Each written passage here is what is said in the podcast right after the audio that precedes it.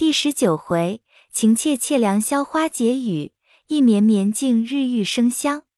话说贾妃回宫，次日见驾谢恩，并回奏归省之事，龙颜甚悦。又发内堂彩缎金银等物，以赐贾政及各交房等员，不必细说。且说荣宁二府中，因连日用尽心力，真是人人力倦，个个神疲。又将园中一应陈设动用之物收拾了两三天方完。第一个凤姐是多任重，别人或可偷安躲静，独她是不能脱得的。二则本性要强，不肯落人褒贬，只扎正着与无事的人一样。第一个宝玉是极无事最闲暇的。偏这日一早，袭人的母亲又亲来回过贾母，接袭人家去吃年茶，晚间才得回来。因此，宝玉只和众丫头们掷骰子赶围棋做戏，正在房内玩的没兴头，忽见丫头们来回说：“东府甄大爷来请过去看戏，放花灯。”宝玉听了，便命换衣裳。才要去时，忽又有贾妃赐出糖蒸酥酪来。宝玉想上次袭人喜吃此物，便命留与袭人了，自己回过贾母过去看戏。谁想贾珍这边唱的是丁郎认父，黄伯央大摆阴魂阵，更有孙行者大闹天宫，姜子牙斩将封神等类的戏文，说尔神鬼乱出，忽又妖魔毕露。甚至于扬帆过会，号佛行香，锣鼓喊叫之声远闻向外，满街之人个个都赞，好热闹戏，别人家断不能有的。宝玉见繁华热闹到如此不堪的田地，只略坐了一坐，便走开各处闲耍。先是进内去和尤氏和丫鬟姬妾说笑了一回，便出二门来。尤氏等仍料他出来看戏，遂也不曾照管。贾珍、贾琏、薛蟠等只顾猜眉行令，百般作乐，也不理论。纵一时不见他在座，知道在里边去了，故也不问。至于跟宝玉的小厮们，那年纪大些的，知宝玉这一来了，必是晚间才散，因此偷空也有去会赌的，也有往亲友家去吃年茶的。更有或嫖或饮的，都撕散了。待晚间再来，那小些的都钻进戏房里瞧热闹去了。宝玉见一个人没有，因想这里素日有个小书房，内曾挂着一轴美人，极画的得神。今日这般热闹，想那里自然无人，那美人也自然是寂寞的，须得我去望慰她一回。想着，便往书房里来。刚到窗前，闻得房内有呻吟之韵，宝玉倒唬了一跳，敢是美人活了不成？乃扎着胆子舔破窗纸，向内一看，那种美人却不曾活，却是明烟按着一个女孩子，也干那警幻所训之事。宝玉禁不住大叫：“了不得！”一脚踹进门去，将那两个唬开了，抖衣而颤。明烟见是宝玉，忙跪求不迭。宝玉道：“青天白日，这是怎么说？甄大爷知道你是死是活？”一面看那丫头，虽不标致，倒还白净，些微亦有动人处，羞得脸红耳赤，低首无言。宝玉跺脚道：“还不快跑！”一语提醒了那丫头，飞也似去了。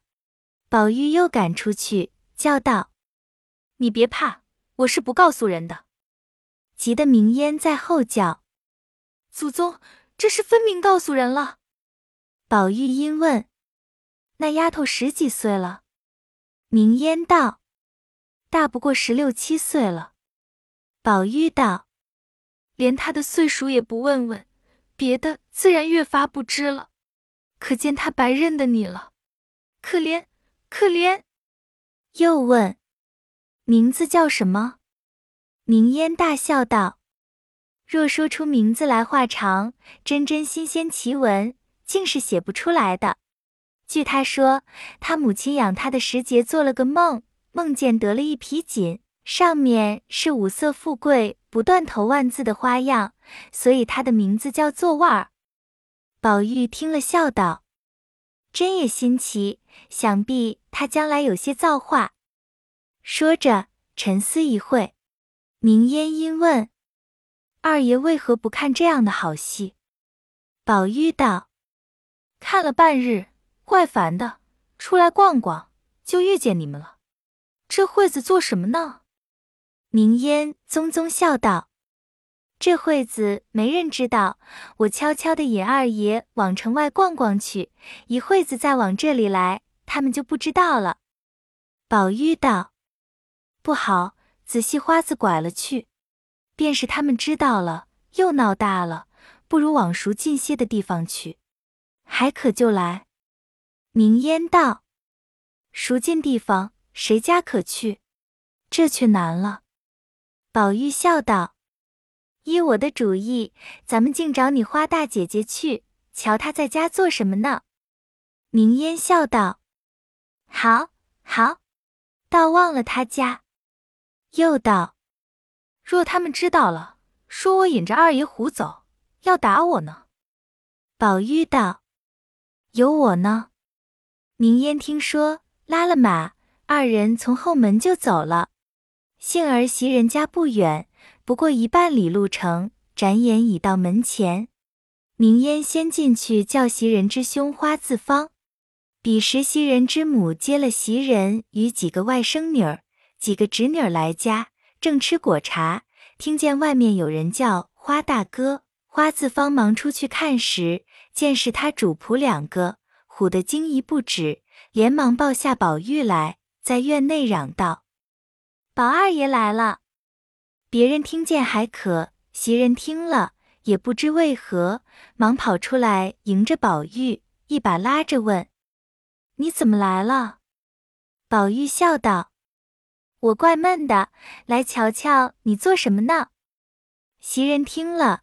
才放下心来，嗨了一声，笑道：“你也忒胡闹了，可做什么来呢？”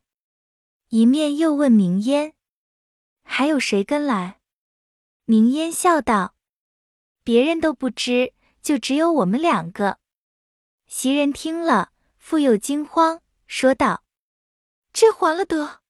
倘或碰见了人，或是遇见了老爷，街上人挤车碰，马叫纷纷的。”若有个闪失，也是完得的。你们的胆子比斗还大，都是明烟挑唆的。回去我定告诉嬷嬷们打你。明烟撅了嘴道：“二爷骂着打着，叫我引了来，这惠子推到我身上。我说别来罢，不然我们还去罢。”花自芳忙劝：“罢了，已是来了，也不用多说了。只是茅檐草舍又窄又脏。”也怎么做呢？袭人之母也早迎了出来，袭人拉了宝玉进去。宝玉见房中三五个女孩，见他进来，都低了头，羞惭惭的。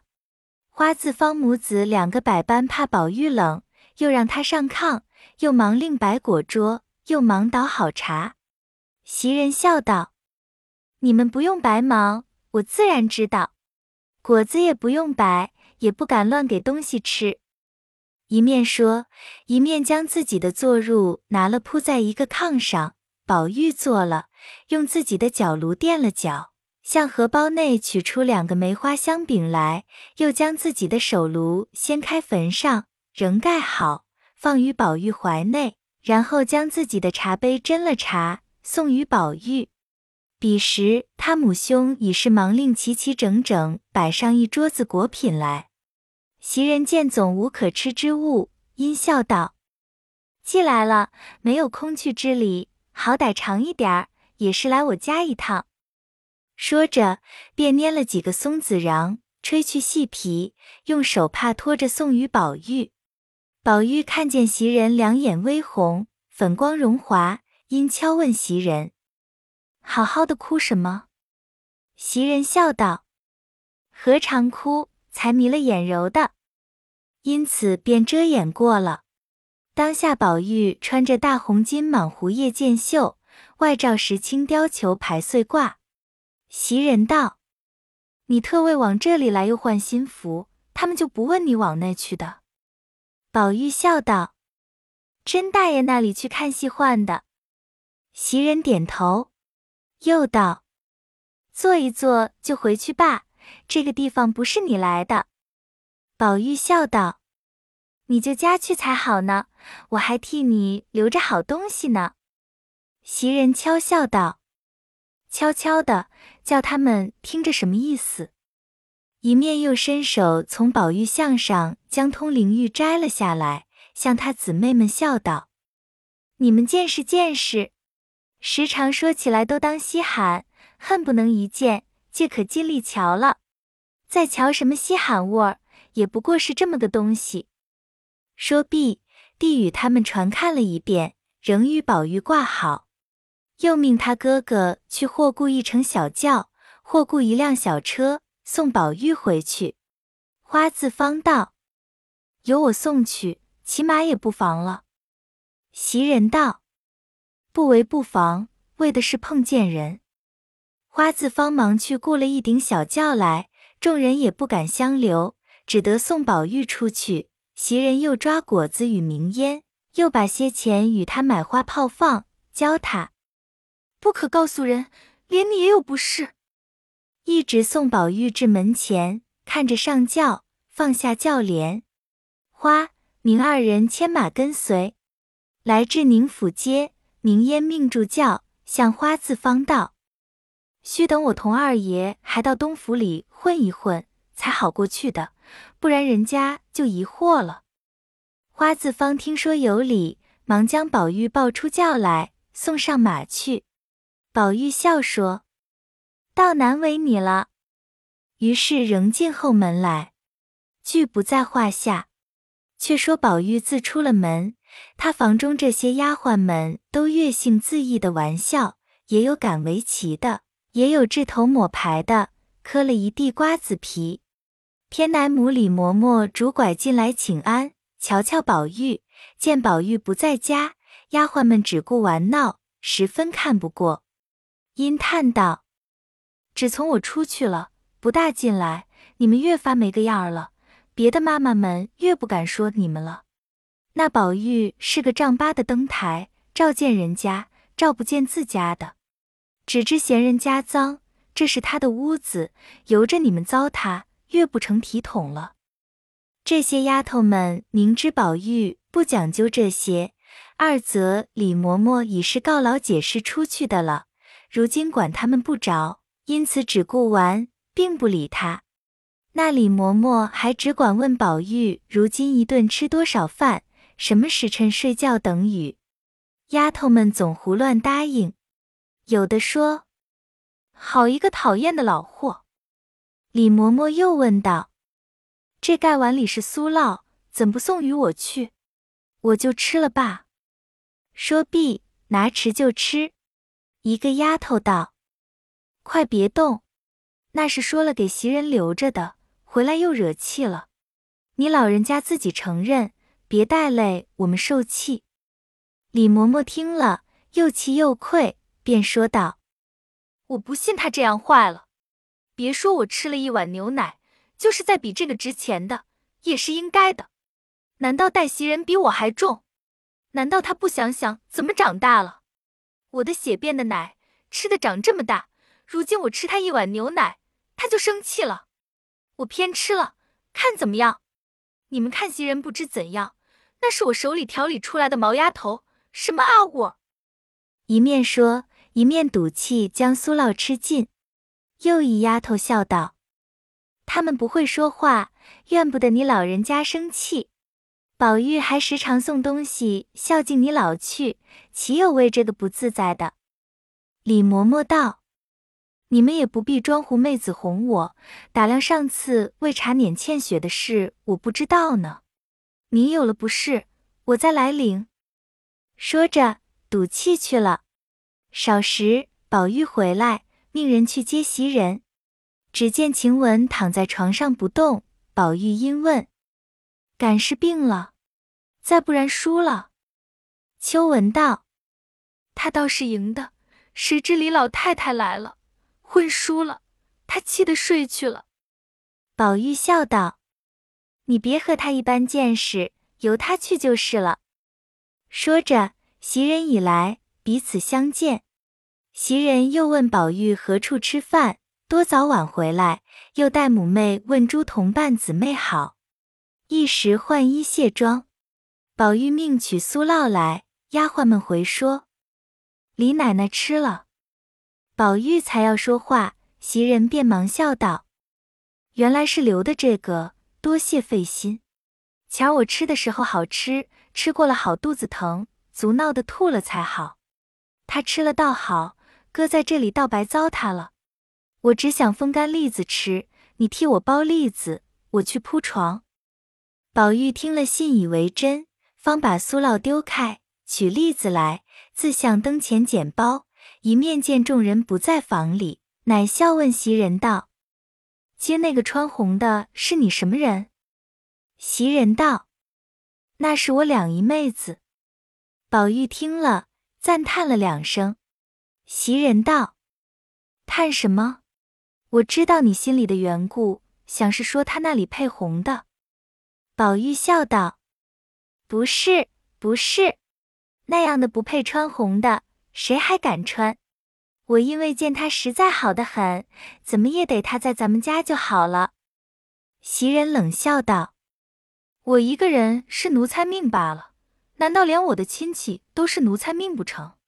定还要捡实在好的丫头才往你家来。”宝玉听了，忙笑道：“你又多心了。”我说往咱们家来，必定是奴才不成？说亲戚就使不得。袭人道：“那也般配不上。”宝玉便不肯再说，只是包栗子。袭人笑道：“怎么不言语了？想是我才冒撞冲犯了你，你赌气花几两银子买他们进来就是了。”宝玉笑道：“你说的话怎么叫我答言呢？”我不过是赞他好，正配生在这深堂大院里，没得我们这种浊物倒生在这里。袭人道：“他虽没这造化，倒也是娇生惯养的呢。我姨爹姨娘的宝贝，如今十七岁，各样的嫁妆都齐备了，明年就出嫁。”宝玉听了“出嫁”二字，不禁又害了两声，正是不自在。又听袭人叹道。只从我来这几年，姊妹们都不得在一处。如今我要回去了，他们又都去了。宝玉听这话内有文章，不觉吃一惊，忙丢下栗子，问道：“怎么，你如今要回去了？”袭人道：“我既听见我妈和哥哥商议，叫我再耐烦一年，明年他们上来，就赎我出去的呢。”宝玉听了这话。越发怔了，因问：“为什么要赎你？”袭人道：“这话奇了，我又比不得是你这里的家生子儿，一家子都在别处，独我一个人在这里，怎么是个了局？”宝玉道：“我不叫你去也难。”袭人道：“从来没这道理，便是朝廷宫里也有个定例，或几年一选，几年一入。”也没有个长远留下人的理，别说你了。宝玉想一想，果然有理，又道：“老太太不放你也难。”袭人道：“为什么不放？我果然是个最难得的，或者感动了老太太，老太太必不放我出去的。设或多给我们家几两银子，留下我，然或有之。其实我也不过是个平常的人，比我强的多而且多。”自我从小来了，跟着老太太，先服侍了史大姑娘几年，如今又服侍了你几年。如今我们家来赎，正是该叫去的，只怕连身价也不要，就开恩叫我去呢。若说为服侍的你好，不叫我去，断然没有的事。那服侍的好，是分内应当的，不是什么奇功。我去了，仍旧有好的来了，不是没了我就不成事。宝玉听了这些话，竟是有趣的理，无留的理，心内越发急了，因又道：“虽然如此说，我只一心留下你，不怕老太太不和你母亲说，多多给你母亲些银子，她也不好意思接你了。袭人道：“我妈自然不敢强，且慢说和她好说，又多给银子，就便不好和她说，一个钱也不给，安心要强留下我，她也不敢不依。但只是咱们家从没干过这以势仗贵霸道的事，这比不得别的东西，因为你喜欢，加十倍利弄了来给你，那卖的人不得吃亏，可以行的。如今无故凭空留下我。”与你又无异，反叫我们骨肉分离。这件事，老太太、太太断不肯行的。宝玉听了，思忖半晌，乃说道：“依你说，你是去定了？”袭人道：“去定了。”宝玉听了，自私道：“谁知这样一个人，这样薄情无义。”乃叹道：“早知道都是要去的。”我就不该弄了来，临了剩我一个孤鬼。说着，便赌气上床睡去了。原来袭人在家，听见他母兄要赎他回去，他就说至死也不回去的。又说，当日原是你们没饭吃，就剩我还值几两银子，若不叫你们卖，没有个看着老子娘饿死的理。如今杏儿卖到这个地方，吃穿和主子一样。也不招打木骂，况且如今爹虽没了，你们却又整理的家成业就，复了元气。若果然还艰难，把我赎出来，再多掏成几个钱也还罢了。其实又不难了。这惠子又赎我做什么？全当我死了，再不必起赎我的念头。因此哭闹了一阵。他母兄见他这般坚持，自然避不出来的了。况且原是麦岛的死契，明仗着贾宅是慈善宽厚之家，不过求一求，只怕身价银一并赏了，这是有的事呢。二则贾府中从不曾作见下人，只有恩多威少的，且烦老少房中所有亲事的女孩子们，更比待家下众人不同。平常寒薄人家的小姐，也不能那样尊重的，因此。他母子两个也就死心不熟了。伺候忽然宝玉去了，他二人又是那般景况，他母子二人心下更明白了，越发石头落了地，而且是意外之想，彼此放心，再无熟念了。如今且说袭人自幼见宝玉性格异常，其淘气憨玩自是出于众小儿之外，更有几件千奇百怪、口不能言的毛病儿。近来仗着祖母溺爱，父母亦不能十分严谨拘管，更觉放荡持纵，任性自情，最不喜物证。每欲劝时，料不能听。今日可巧有赎身之论，故先用骗词，以探其情，以压其气，然后好下真规。今见他默默睡去了，知其情有不忍，气已乃堕。自己原不想栗子吃的。只因怕为苏烙又生事故，一如欠血之茶等事，是以假以栗子为由，混过宝玉不提就完了。于是命小丫头们将栗子拿去吃了，自己来推宝玉。只见宝玉泪痕满面，袭人便笑道：“这有什么伤心的？你果然留我，我自然不出去了。”宝玉见这话有文章，便说道：“你倒说说。”我还要怎么留你？我自己也难说了。袭人笑道：“咱们素日好处，再不用说。但今日你安心留我，不在这上头。我另说出两三件事来，你果然依了我，就是你真心留我了。刀搁在脖子上，我也是不出去的了。”宝玉忙笑道：“你说那几件，我都依你，好姐姐。”好亲姐姐，别说两三件，就是两三百件，我也依。只求你们同看着我，守着我，等我有一日化成了飞灰，飞灰还不好，灰还有形有迹，还有知识。等我化成一股青烟，风一吹便散了的时候，你们也管不得我，我也顾不得你们了。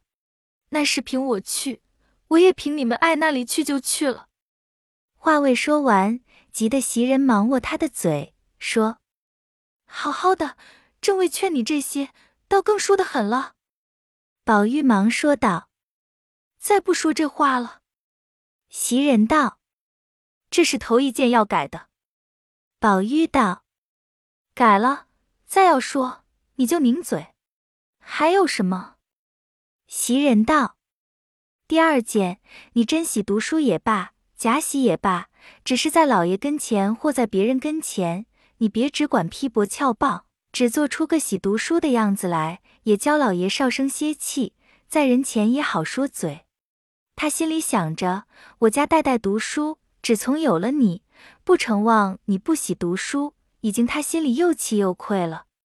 而且背前背后乱说那些混话，凡读书上进的人，你就起个名字叫做陆度。又说，只除明明得外无书，都是前人自己不能解圣人之书，便另出己意，混编纂出来的。这些话怎么怨得老爷不气，不时时打你，叫别人怎么想你？宝玉笑道：“再不说了，那原是那小时不知天高地厚，信口胡说，如今再不敢说了。还有什么？”袭人道。再不可毁僧谤道，调脂弄粉。还有更要紧的一件，再不许吃人嘴上擦的胭脂了，与那爱红的毛病儿。宝玉道：“都改，都改。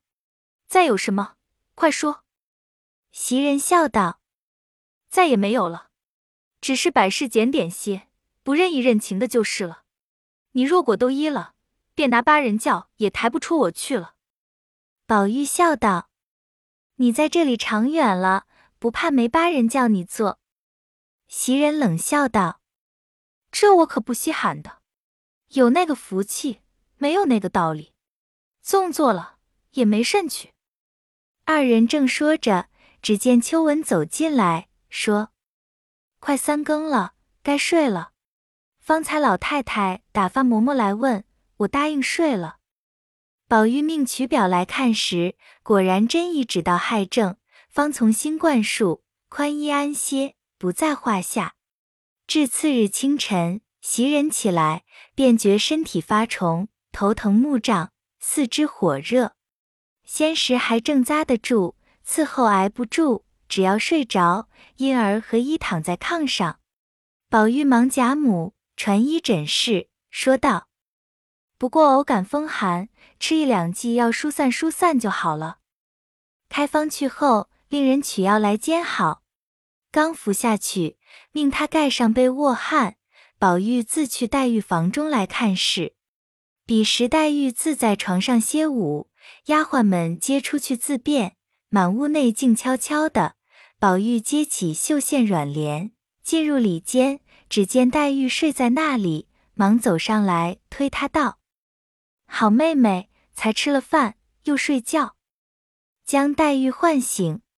黛玉见是宝玉，因说道：“你且出去逛逛，我前闹了一夜，竟还没有歇过来，浑身酸疼。”宝玉道：“酸疼是小，睡出来的病大，我替你解闷儿，混过困去就好了。”黛玉只合着眼，说道：“我不困，只略些心儿。”你且别处去闹会子再来。宝玉推他道：“我往那去呢，见了别人就怪你的。”黛玉听了，嗤的一声笑道：“你既要在这里，那边去老老实实的坐着，咱们说话。”宝玉道：“我也歪着。”黛玉道：“你就歪着。”宝玉道：“没有枕头，咱们在一个枕头上。”黛玉道：“放屁！外头不是枕头，拿一个来枕着。”宝玉出至外间，看了一看，回来笑道：“那个我不要，也不知是那个脏婆子的。”黛玉听了，睁开眼，起身笑道：“真真，你就是我命中的天魔星，请枕这一个。”说着，将自己枕的推于宝玉。又起身将自己的再拿了一个来，自己枕了。二人对面倒下。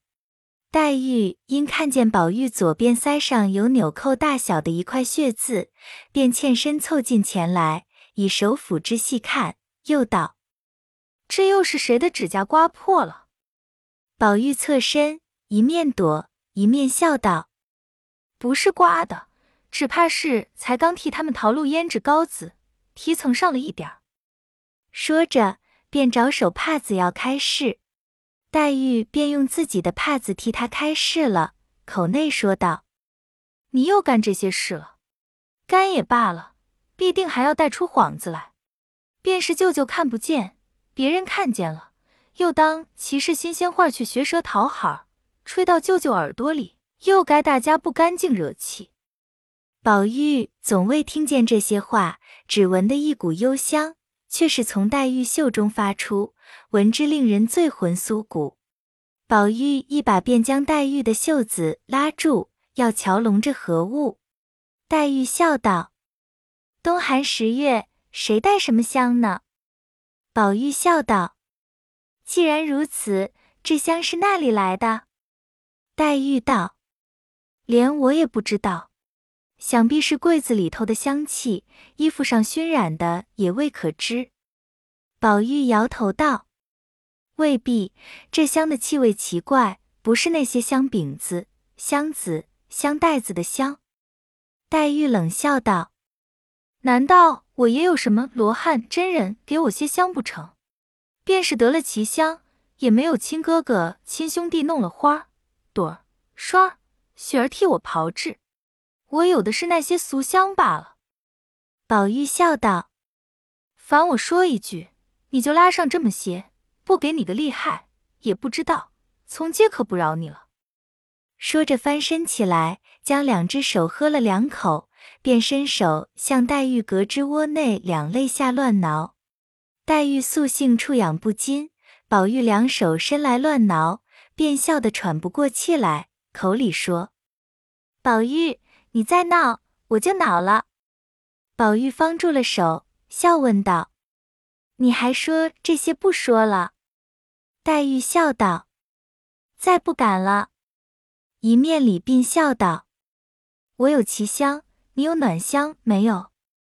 宝玉见问，一时解不来，因问：“什么暖香？”黛玉点头叹笑道：“蠢材，蠢材！你有玉，人家就有金来配你；人家有冷香，你就没有暖香去配。”宝玉方听出来。宝玉笑道：“方才求饶，如今更说狠了。”说着又去伸手。黛玉忙笑道：“好哥哥，我可不敢了。”宝玉笑道：“饶便饶你，只把袖子我闻一闻。”说着便拉了袖子笼在面上，闻个不住。黛玉夺了手道：“这可该去了。”宝玉笑道。去，不能，咱们斯斯文文的躺着说话。说着，复又倒下，黛玉也倒下，用手帕子盖上脸。宝玉有一搭没一搭的说些鬼话，黛玉只不理。宝玉问他几岁上京，路上见何景致古迹，扬州有何遗迹故事，土俗民风。黛玉只不答。宝玉只怕他睡出病来。便哄他道：“哎呦，你们扬州衙门里有一件大故事，你可知道？”黛玉见他说的郑重，且又正言厉色，只当是真事，因问：“什么事？”宝玉见问，便忍着笑顺口周道：“扬州有一座岱山，山上有个林子洞。”黛玉笑道：“就是扯谎，自来也没听见这山。”宝玉道：“天下山水多着呢，你那里知道这些不成？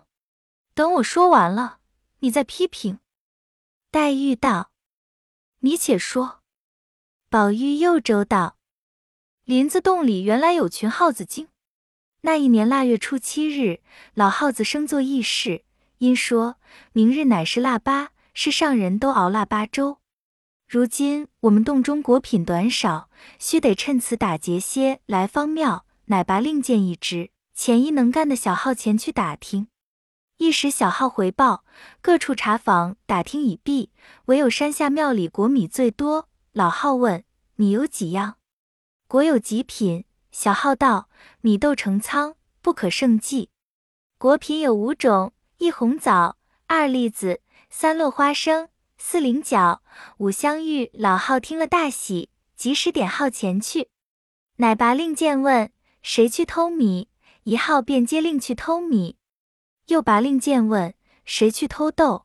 又一号接令去偷豆。然后一一的都各领令去了，只剩了香芋一种。因又拔令箭问谁去偷香芋，只见一个极小极弱的小号应道：“我愿去偷香芋。”老号病重号见他这样，恐不安恋，且怯懦无力，都不准他去。小号道：“我虽年小身弱，却是法术无边，口齿伶俐，计谋深远。此去管比他们偷的还巧呢。”众号忙问：“如何比他们巧呢？”小号道：“我不学他们直偷，我只摇身一变，也变成个香芋，滚在香芋堆里，使人看不出、听不见，却暗暗的用分身法搬运，渐渐的就搬运尽了，岂不比直偷硬取的巧些？”众号听了，都道：“妙却妙，只是不知怎么个变法，你先变个我们瞧瞧。”小号听了。笑道：“这个不难，等我变来说毕。”摇身说变，竟变了一个最标致美貌的一位小姐。众号忙笑道：“变错了，变错了！原说变果子的，如何变出小姐来？”小号现行笑道：“我说你们没见世面，只认得这果子是香玉，却不知严克林老爷的小姐才是真正的香玉呢。”黛玉听了，翻身爬起来。按着宝玉笑道：“我把你烂了嘴的，我就知道你是编我呢。”说着，便拧的宝玉连连央告说：“好妹妹，饶我罢，再不敢了。我因为闻你香，忽然想起这个故典来。”黛玉笑道：“饶骂了人，还说是故典呢。”一语未了，只见宝钗走来，笑问：“谁说故典呢？”我也听听。黛玉忙让座，笑道：“你瞧瞧，有谁？他饶骂了人，还说是故典。”宝钗笑道：“原来是宝兄弟，怨不得他。他肚子里的故典原多，只是可惜一件，凡该用故典之时，他偏就忘了。有今日记得的，前儿夜里的芭蕉诗就该记得，眼面前的倒想不起来。”别人冷的那样，你急得只出汗。这会子偏又有记性了。黛玉听了，笑道：“阿弥陀佛，到底是我的好姐姐，你一般也遇见对子了，可知一环一抱，不爽不错的。”刚说到这里，只听宝玉房中一片声嚷，吵闹起来。正是情切切凉，消花解语。一绵绵，竟日愈生香。